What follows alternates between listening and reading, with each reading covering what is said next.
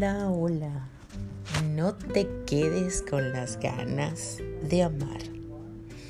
Hoy les voy a conversar sobre el amor. No necesariamente el amor de pareja. Existen muchos tipos de amor y describirlos aquí sería un poquito fastidioso. Ya ustedes saben cuántas formas de amar hay, cuántos tipos y además cada quien tiene sus propios modelos o sus propias formas de amar. Y ninguna otra persona es juez, ni yo, mucho menos, soy juez para juzgar cómo ama cada quien. Antes de comenzar, les voy a leer algo que me parece oportuno para este encuentro de No te quedes con las ganas del día de hoy. Les leo. Este mundo se divide entre rotos y descosidos. La diferencia es fundamental. Lo roto no tiene arreglo. Siempre hay pedacitos irrecuperables y por más que se repare bastante bien lo dañado, sin esos pedacitos ya no será más la misma pieza. La mayoría de las personas están descosidas y por el sufrimiento que les causa la herida abierta se confunden y se creen rotas. Estamos descosidos, tenemos que buscar el hilo, el tiempo y la paciencia para recomponerse. No estamos rotos, el dolor no es definitivo. Quizás sea desgarrador, pero no es definitivo. Aprende a coserte, que para aprender nunca es tarde. Anónimo. Fíjense, este, este mensaje lleno de reflexión, lleno de poesía, lleno de sabiduría, simplemente nos está hablando de cómo casi todos tenemos heridas, casi todos estamos rotos de alguna manera. Algunas personas desde su primera infancia están descosidos, pero casi nadie está roto. Casi nadie, por no decir nadie, está roto. Y sin embargo, yo pienso incluso que estando rotos podríamos hacer como una técnica japonesa que me gusta mucho, que agarra las eh, porcelanas y las pega con oro. Y cuando la colocan está restaurada y es mucho más valiosa porque tiene oro sus piezas se unieron con oro. Lo mismo pasa con nosotros. Muchas veces sufrimos heridas del corazón y nos duele tanto y tanto que creemos estar rotos. Y viene alguna persona o nosotros mismos y nos encargamos de ponernos oro. Quedamos con un corazón aún más brillante y aún más valioso. Entonces, un poco esta reflexión viene en relación a eso. Miren, conversando con una de mis eh, terapeutas, una de mis psicólogas, hace unos días conversábamos sobre el, el, amor en sus diferentes formas y ella me decía que el miedo más grande que, te, que tiene el ser humano es el miedo a amar porque cuando amas existe una posibilidad de que te lastimen y a mayor amor la herida puede ser más profunda. Por lo tanto, aún sin saber si la otra persona nos va a herir o no, eh, elegimos no amar con tal de no ser heridos. Qué fuerte, ¿no? Qué desgarrador. Y por otro lado, existimos personas que aún teniendo nuestras heridas, salimos adelante y seguimos amando y seguimos caminando y seguimos sintiendo que el amor es la base de todo. Bien sea el amor a tus hijos, el amor de pareja, el amor a los animales Fíjense, a mí me llama mucho la atención cuando una persona que tiene un animalito que amó con locura, que amó como parte de su familia, me dice, yo no tengo más animalitos porque el dolor fue tan grande que no soportaría otro dolor igual. Y yo siempre les digo que al contrario deberían honrar a su, a su mascota teniendo otra mascota.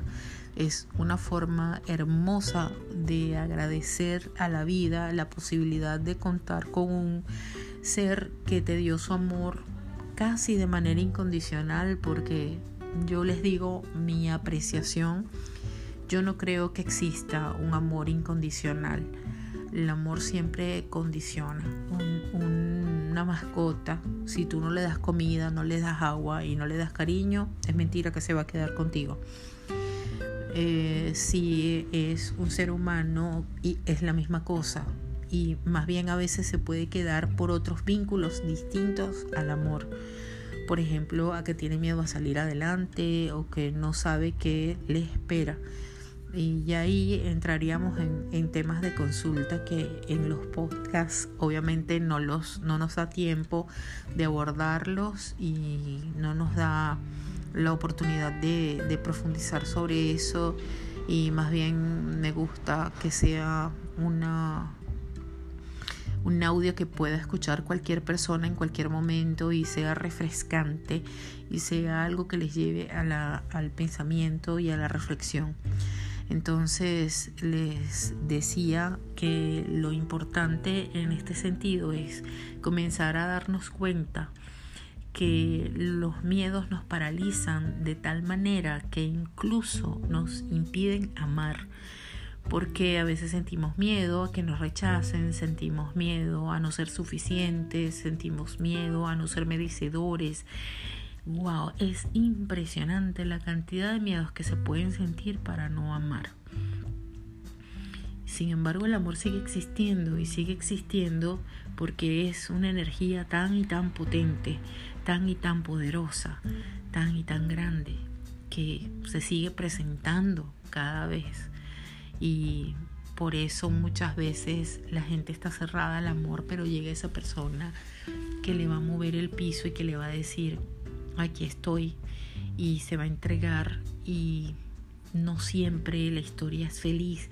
También conversando con mucha gente, les digo siempre, nos hicieron creer que ese vivieron para siempre era igual que la historia al principio, pero no nos mostraron que después de ese final de la película o del cuento o de la historia, había un montón de cosas que debíamos trabajar.